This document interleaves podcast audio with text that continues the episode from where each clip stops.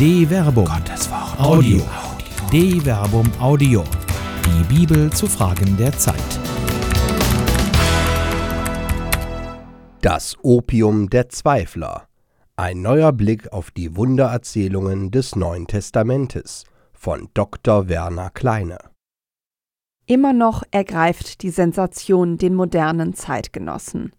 Auch nachaufklärerisch ist die Sehnsucht nach dem Außergewöhnlichen groß. Zweifler aller Couleur bauen einen Faustpfand gleich auf Wunder, um sich ihrer Weltsicht zu vergewissern. Die einen brauchen sie, um den aufkeimenden Glaubenszweifel niederzuringen, die anderen, um den Glaubenszweifel zu legitimieren. Das Wunder bleibt beider Zweifel liebstes Kind. Supranaturam versus Contranaturam. Es ist gerade die supranaturalistische Außergewöhnlichkeit, die Wunderkritiker wie Wundergläubige benötigen. Letztere sehen in der natürlichen Unerklärbarkeit eines Ereignisses den Erweis der Wirksamkeit Gottes. Gerade das aber spielt den Wunderkritikern in die Hände, die die Unvernünftigkeit und die Unvereinbarkeit mit den naturgesetzlichen Verlässlichkeiten der Welt als Anlass nehmen, nicht nur die Wunder in Frage zu stellen, sondern mit den Wundern auch die Möglichkeit transzendentaler Erkenntnis an sich die unterschiedliche Haltung des Menschen der Gegenwart dem Wunder gegenüber bildet so nicht nur sein Changieren zwischen postmodernen und postfaktischen Befindlichkeiten ab, mit dem er grundsätzlich Welt und Wirklichkeit begegnet. Es zeigt auch, dass das Wunder an sich ambivalent ist. Was Wunder? Der Begriff des Wunders teilt das Schicksal vieler selbstverständlich verwendeter Begriffe. Es scheint festzustehen, was der Begriff meint. Eine faktische Vergewisserung findet aber nicht statt. Bei dem Begriff Wunder steht heutzutage das Außergewöhnliche und naturwissenschaftlich Unerklärliche im Vordergrund. So definiert die Duden-Redaktion das Wunder ein außergewöhnliches, den Naturgesetzen oder aller Erfahrung widersprechendes und deshalb der unmittelbaren Einwirkung einer göttlichen Macht oder übernatürlichen Kräften zugeschriebenes Geschehen, Ereignis, das Staunen erregt.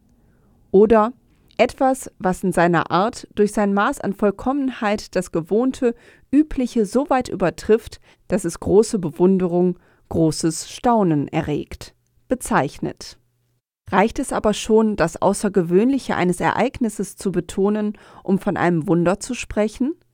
Wird das Wunder nicht als Scharlatanerie erscheinen, wenn die Außergewöhnlichkeit eines Tages durch neue Erkenntnisse erklärbar wird? Kippt dann mit dem Wunderglauben nicht auch das Vertrauen in die Wirkmacht Gottes an sich? Es ist der Ambivalenz dessen, was die Menschen Wunder nennen, eigen, dass Wunder nicht nur nichts beweisen, ein naiver Wunderglaube ist letztlich auch auf Sand gebaut. Es wundert daher nicht, dass bereits im Neuen Testament ein blinder Wunderglaube skeptisch betrachtet wird. Der Rationalismus der frühen Christen Die neutestamentliche Wunderskepsis wird an einem bemerkenswerten Schrifttext deutlich. In der Offenbarung des Johannes wird im 13. Kapitel in geradezu satirischer Weise der Kaiserkult in dem Bild von zwei Tieren hinterfragt. Nachdem das erste Tier aus dem Meer gestiegen war und in seiner machtvollen Erscheinung mit drastischen Worten beschrieben wurde, heißt es dort Und die ganze Erde sah dem Tier staunend nach. Offenbarung Kapitel 13 Vers 3 Die Einheitsübersetzung gibt hier mit staunend Nachsehen das griechische Ethaumaste wieder. Thauma bezeichnet im Altgriechischen neben dem Wort Teras ein Geschehen, das sich vor allem durch Außergewöhnlichkeit und Unerklärbarkeit auszeichnet, mithin also ein Wunder im allgemein üblichen Sprachgebrauch ist. Das Auftreten des Tieres wird von der ganzen Erde als im wahrsten Sinne wunderbar erfahren. Die Wunderhaftigkeit der tierischen Erscheinung wird durch das Handeln des zweiten Tieres verstärkt. Und ich sah, ein anderes Tier stieg aus der Erde herauf, es hatte zwei Hörner wie ein Lamm und redete wie ein Drache. Die ganze Macht des ersten Tieres übte es vor dessen Augen aus. Es brachte die Erde und ihre Bewohner dazu, das erste Tier anzubeten, dessen tödliche Wunde geheilt war. Es tat große Zeichen Sogar Feuer ließ es vor den Augen der Menschen vom Himmel auf die Erde fallen. Es verwirrte die Bewohner der Erde durch die Zeichen, die vor den Augen des Tieres zu tun ihm gegeben war. Offenbarung Kapitel 13 Vers 11 bis 14. Hier ist schon nicht mehr von Thaumata die Rede, sondern von Semaya, also Zeichen, die das zweite Tier im Auftrag des ersten tat. Der weitere Verlauf des Textes entlarvt die Semaya als trügerisch. Es, das zweite Tier, befahl den Bewohnern der Erde ein Standbild zu errichten, zu Ehren des Tieres, das die Schwertwunde trug und doch wieder zum Leben kam. Es wurde ihm Macht gegeben, dem Standbild des Tieres Lebensgeist zu verleihen, so dass es auch sprechen konnte und bewirkte, dass alle getötet wurden, die das Standbild des Tieres nicht anbeteten. Offenbarung Kapitel 13 Vers 14 bis 15 das Standbild hat keine wunderbaren Kräfte aus sich heraus. Das zweite Tier ist es, das ihm Lebensgeist verleiht. Johannes denkt hier wohl an Manipulationen, die dem Standbild scheinbar außergewöhnliche, eben wunderbare Fähigkeiten verleihen. Ziel dieser Wunder ist es, laut Johannes, die Menschen zu verwirren bzw. zu verführen, griechisch planan. Der Seher Johannes entlarvt auf diese Weise das vorgebliche Wunder als Scharlatanerie. Er erkennt die manipulativen, menschengemachten Mechanismen vorgeblicher Wundererscheinungen, die das Ziel haben, Leichtgläubige zu verführen. Und die Wunder Jesu? Eine neue Perspektive.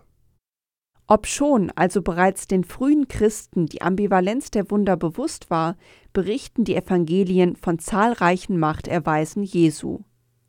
Dabei ist es bemerkenswert, dass die Evangelisten die gängigen griechischen Termini für Wunder im Sinne supranaturalistischer Ereignisse, Thauma bzw. Teras, vermeiden. Wenn sie die Taten Jesu in Worte fassen, verwenden die Synoptiker den Begriff Dynamis mit der Bedeutung machtvolle Tat, während der Evangelist Johannes von Semaion in der Bedeutung Zeichen spricht. Die Evangelisten vermeiden damit von vornherein ein Verständnis der Taten Jesu, das an der Außergewöhnlichkeit der Ereignisse orientiert ist. Allein von hier erscheint es fraglich, ob die Wunder Jesu primär Ausdruck seiner göttlichen Vollmachten sind. Steht dieser Aspekt im Vordergrund, bleibt die Aporie, die durch die Außergewöhnlichkeit und natürliche Unerklärbarkeit der Geschehnisse entsteht, bestehen.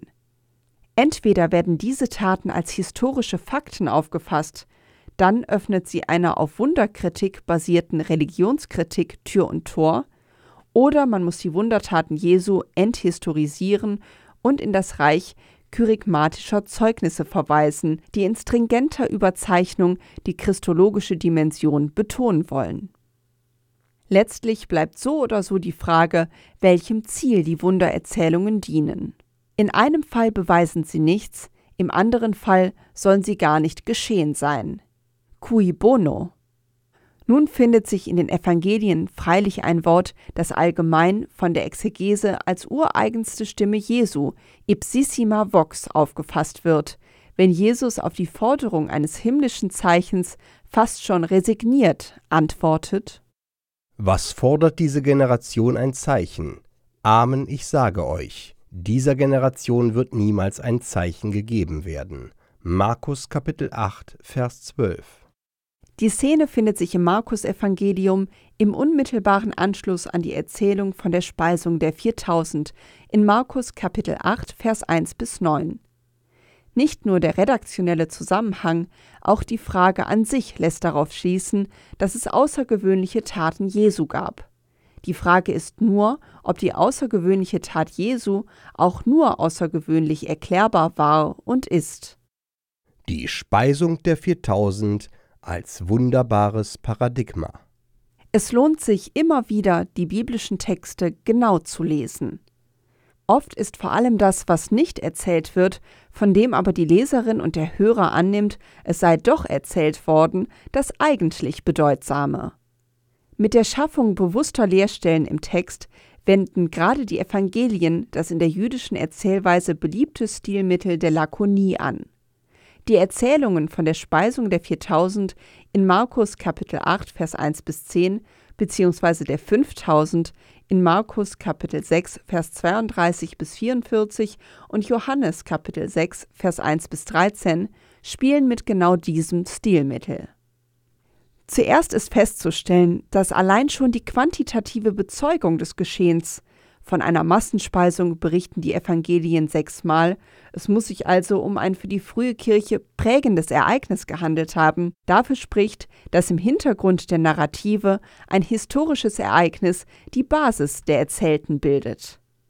Ob es sich dabei tatsächlich um eine schier unglaubliche große Zahl von Menschen gehandelt hat, die durch die Tat Jesu satt wurden, spielt dabei nicht die primäre Rolle. Auch sonst ist in den Evangelien zu beobachten, dass die Übersteigerung der rhetorischen Betonung des Erzählten gilt. So stellte Exeget Julius Wellhausen bereits 1909 fest, Das Wunder verschwindet mit den Zahlen, die in der mündlichen Überlieferung regelmäßig entarten. Die rhetorische Übersteigerung dient dazu, dass die Leser und Hörerinnen begreifen sollen, dass hier etwas erzählt wird, das die Normalität durchbricht. Genau das ist der springende Punkt.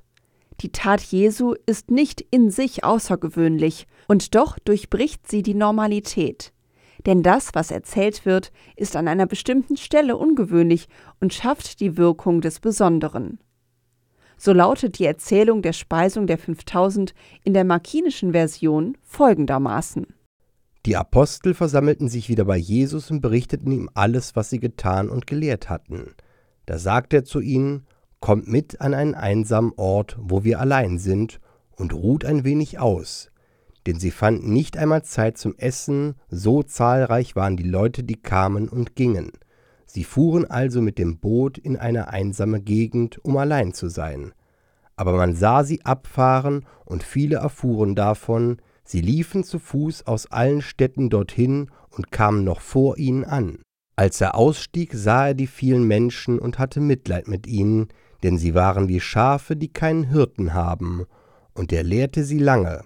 Gegen Abend kamen seine Jünger zu ihm und sagten, Der Ort ist abgelegen und es ist schon spät. Schick sie weg, damit sie in die umliegenden Gehöfte und Dörfer gehen und sich etwas zu essen kaufen können. Er erwiderte, Gebt ihr ihnen zu essen? Sie sagten zu ihm, Sollen wir weggehen, für zweihundert Denare Brot kaufen und es ihnen zu essen geben? Er sagte zu ihnen, Wie viele Brote habt ihr? Geht und seht nach.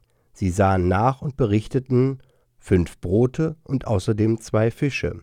Dann befahl er ihnen, sie sollten sich in Mahlgemeinschaften im grünen Gras lagern, und sie ließen sich in Gruppen zu hundert und zu fünfzig nieder. Darauf nahm er die fünf Brote und die zwei Fische, blickte zum Himmel auf, sprach den Lobpreis, brach die Brote und gab sie den Jüngern, damit sie diese an die Leute austeilten. Auch die zwei Fische ließ er unter allen verteilen, und alle aßen und wurden satt. Und sie hoben Brocken auf, zwölf Körbe voll und Reste von den Fischen. Es waren fünftausend Männer, die von den Broten gegessen hatten. Markus Kapitel 6, Vers 30 bis 43. Auch die parallelen Texte berichten von einer großen Menschenmenge, die sich um Jesus versammelt hat. Sie hatten offenkundig nicht zu essen. Dieser Hinweis ist für den Verlauf der Texte wichtig, denn er suggeriert die Bedürftigkeit der Menschen.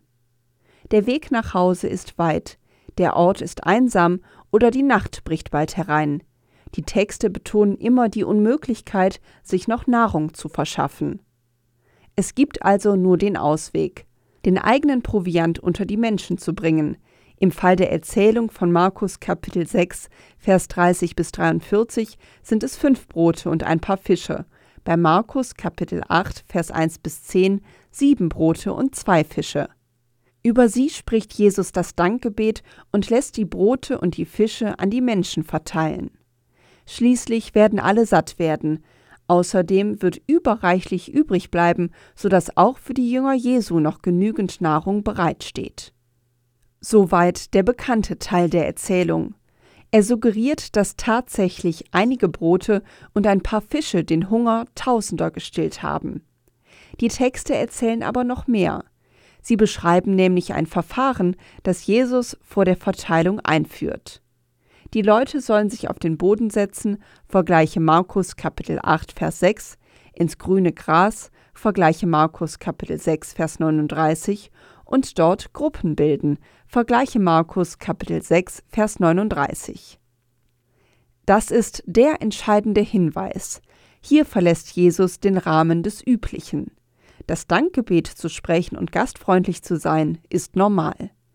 Die Methode, die Jesus hier einführt, ist unüblich. Er gibt einer unüberschaubaren Masse eine Struktur. Aus der gesichtslosen Menge entstehen kleine Gruppen, in denen das Gegenüber ein Antlitz hat. Niemand teilt sein Brot mit gesichtslosen Fremden. Mit dem Gegenüber, das einen anblickt, gibt es zum Teilen hingegen kaum eine Alternative. Schon gar nicht, wenn der, um deretwillen man gekommen ist, mit gutem Beispiel vorangeht und alles gibt, was er hat. An dieser Stelle hält der Text einen weiteren Hinweis bereit. Und alle aßen und wurden satt. Markus Kapitel 6, Vers 42. Beziehungsweise Die Leute aßen und wurden satt. Markus Kapitel 8, Vers 8. lakonisch heißt es Kai ephagon und sie aßen. Es fehlt das Wörtchen apo. Die Fantasie suggeriert, dass alle von den Broten Jesu gegessen haben. Allein der Text sagt davon nichts. Er sagt nur, dass alle aßen. Es ist die zu kleinen Gemeinschaften geronnene Masse, die das Sattwerden ermöglicht hat. Die Anonymität der Masse verhindert noch jene Solidarität, die in der Nachbarschaft der kleinen Gruppe unausweichlich wird. Das Beispiel Jesu, der seine Jünger anweist, alles zu geben, was sie haben, und die im Dankgebet sichtbare Demonstration der Nichtzurückhaltung macht Schule und wird nachgeahmt. So ist es wirklich kein Wunder, dass von dem Mitgebrachten und Geteilten aller noch überreichlich übrig bleibt. Nicht die Vermehrung ist wunderbar, sondern das Entstehen von Solidargemeinschaften ehemals Fremder, die das, was jeder hat, miteinander teilen, weil Fremde zu Nachbarn werden, die angesehen Ansehen erhalten. Sieh an, sieh an. Das ist der vielleicht entscheidendste Aspekt, der die sogenannten Wundergeschichten Jesu prägt. Sie erzählen letztlich davon, wie Menschen Ansehen wiedererlangen, indem Jesus sie ansieht oder angesehen werden ermöglicht. Es sind dabei durchaus Handlungen, die den Rahmen des Normalen sprengen und insofern auch außergewöhnlich sind. Jenseits des berichtet Wunderbaren, das je nach Erkenntnisstand den Rang des Außergewöhnlichen verlieren kann, bleibt das den Rahmen der Normalität sprengende erhalten. Erstaunlich ist, wie häufig dabei die Wiederherstellung von zwischenmenschlicher Gemeinschaft als Ziel des machtvollen Wirkens Jesu erscheint. Neben der Erzählung von der Speisung der vier bzw. 5000 gehört die Heilung des Blindgeborenen zu den Berichten, die alleine schon aufgrund ihrer quantitativen Bezeugung auf einem historischen Kern beruhen dürften. Sie findet sich in den Evangelien insgesamt fünfmal. In Markus Kapitel 10, Vers 46 bis 52, in Matthäus Kapitel 9, Vers 27 bis 31 und in Kapitel 20, Vers 29 bis 34 und Lukas Kapitel 18, Vers 35 bis 43 und mit eigener Dramaturgie in Johannes Kapitel 9. Besonders eindrücklich ist die Erzählung in Matthäus Kapitel 20, Vers 29 bis 34. Der Text eröffnet mit einem lauten Hinweis. Als sie, Jesus und seine Jünger Jericho verließen, folgten ihm eine große Zahl von Menschen. Matthäus Kapitel 20, Vers 29. Es ist die große Zahl von Menschen, die die laute, ja gerade lärmend quirlige Szenerie mit wenigen Worten in den Leserinnen und Hörern intendiert. Der Text schafft sofort einen scharfen Kontrast. Er schildert in Matthäus Kapitel 20, Vers 30, wie am Weg zwei Blinde sitzen. Sie sitzen vor den Toren der Stadt am Rand des Weges auf dem Boden. Das einleitende Kai Idu und siehe verstärkt diesen Kontrast noch.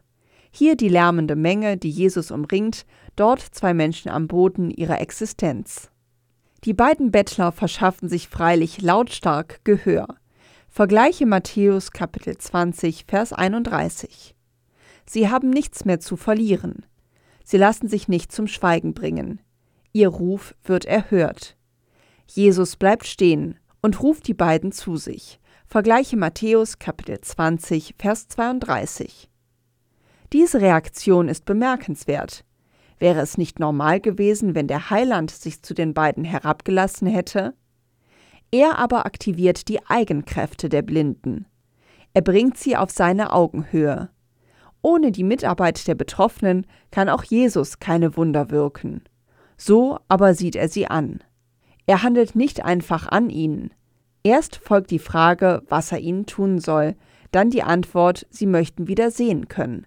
Vergleiche Matthäus Kapitel 20, Vers 32 bis 34. Erst sah er sie an, dann verleiht er ihnen Ansehen, das darin seine Erfüllung findet, dass sie, die eben noch Bodensatz der Gesellschaft waren, nun in der Gemeinschaft mit Jesus stehen. Wunderbare Normalität. Es ist nicht immer die Gemeinschaft in der Nachfolge Jesu, die Ziel der Taten Jesu ist. Ob es sich bei der Heilung des Besessenen von Gerasa, vergleiche Markus Kapitel 5, Vers 1 bis 20, um eine Erzählung mit einem wahren Kern oder um eine komponierte Lehrerzählung mit satirischem Einschlag handelt, das Handeln Jesu übersteigt auch hier die Normalität, um Normalität wiederherzustellen. Ein Mann, offenkundig von Wahnsinn getrieben, lebt außerhalb der menschlichen Gesellschaft. Möglicherweise, darauf deutet die Benennung des Dämons als Legion hin, handelt es sich um einen Kollaborateur, also einen, der selbst familiäre Bande dem eigenen Vorteil geopfert und mit den Besatzern kooperiert hat. Der Preis ist der Verlust menschlicher Bindungen. Er ist für die Seinen gestorben und lebt nun bei den Grabhöhlen. Jesus geht dorthin, wo niemand hingeht. Er überwindet die Trennung und eröffnet neue Perspektiven. Er stellt Gemeinschaft wieder her. So geheilt bittet der Mann ihn, bei ihm bleiben zu dürfen, Vergleiche Markus Kapitel 5, Vers 18. Jesus aber antwortet: Geh nach Hause und berichte deiner Familie alles, was der Herr für dich getan und wie er Erbarmen mit dir gehabt hat. Markus Kapitel 5, Vers 19. Für den ehemals an sich selbst wahnsinnig gewordenen wäre die Gemeinschaft mit Jesus eine Flucht vor seiner eigentlichen Lebensherausforderung gewesen, der Versöhnung mit denen, die er im Stich gelassen hat. Wäre er bei Jesus geblieben, hätte er sie zum zweiten Mal im Stich gelassen. Es ist das Wunder der Normalität, das Jesus bewirkt. Tatkraft geht vor Stoßgebet. Die sogenannten Wundererzählungen der Bibel sind vielfältig. Unabhängig von der Frage der Historizität, die sich nicht allgemein, sondern nur von Fall zu Fall beantworten lässt, geht es aber immer um die Schaffung von Normalität, bisweilen mit unorthodoxen Mitteln. Normalität ist die Basis des Alltags, der sich gerade durch die Abwesenheit des Außergewöhnlichen auszeichnet. Die Wunder Jesu zeigen, dass sich gerade im Alltag das Wirken Gottes ereignet. Bisweilen genügt es, dem Beispiel Jesu zu folgen, wie bei der Tochter des Jairus. Während die Anwesenden ihren vermeintlichen Tod beweinen, schaut er genau hin und antwortet Warum schreit und weint ihr? Das Kind ist nicht gestorben, es schläft nur. Markus Kapitel 5, Vers 39. Ob das schon ein Wunder ist? Wunder mögen ein Opium für Zweifler aller Couleur sein. Den Herausforderungen des Lebens ins Auge zu sehen, ist jedenfalls die Haltung, die den erwachsenen, mündigen Menschen auszeichnet. Die Wundererzählungen des Neuen Testamentes lehren nicht, naiv auf die Hilfe Gottes zu vertrauen. Sie erzählen vom Aufbieten letzter Kräfte in existenzieller Not und davon, dass es jemanden braucht, der aufrichtige Hilfe leistet, damit Ansehen möglich wird. Besser als von Wundern spräche man daher von den Taten Jesu oder eben, wie es die Evangelisten tun, von Machterweisen oder Zeichen. Es ist gut, dass die neue Einheitsübersetzung dem Sprachgebrauch der Evangelisten hier folgt. Freilich zeigt die Tatsache, dass manche Begebenheit zwei und mehrmals in den Evangelien berichtet wird, dass auch die Jünger Jesu ihre Zeit benötigen, um wirklich zu verstehen, dass es nun an ihnen ist, nicht blind auf das Außergewöhnliche zu vertrauen, sondern aufrichtig zu sein und auf die eigene Wirkmächtigkeit zu vertrauen. So heißt es am Ende der markinischen Perikope, die von dem Gang Jesu auf dem Wasser berichtet. Doch er begann mit ihnen zu reden und sagte, Habt Vertrauen, ich bin es, fürchtet euch nicht. Dann stieg er zu ihnen ins Boot, und der Wind legte sich. Sie aber waren bestürzt und fassungslos, denn sie waren nicht zur Einsicht gekommen, als das mit den Broten geschah. Ihr Herz war verstockt. Markus Kapitel 6, Vers 50 bis 52. Auch hier geht es also um viel mehr als um einen auf dem See wandelnden Jesus. Die Jünger hätten ihr Problem selbst lösen können, wenn sie nur alles gegeben und zusammengearbeitet hätten, wie bei der Brotvermehrung.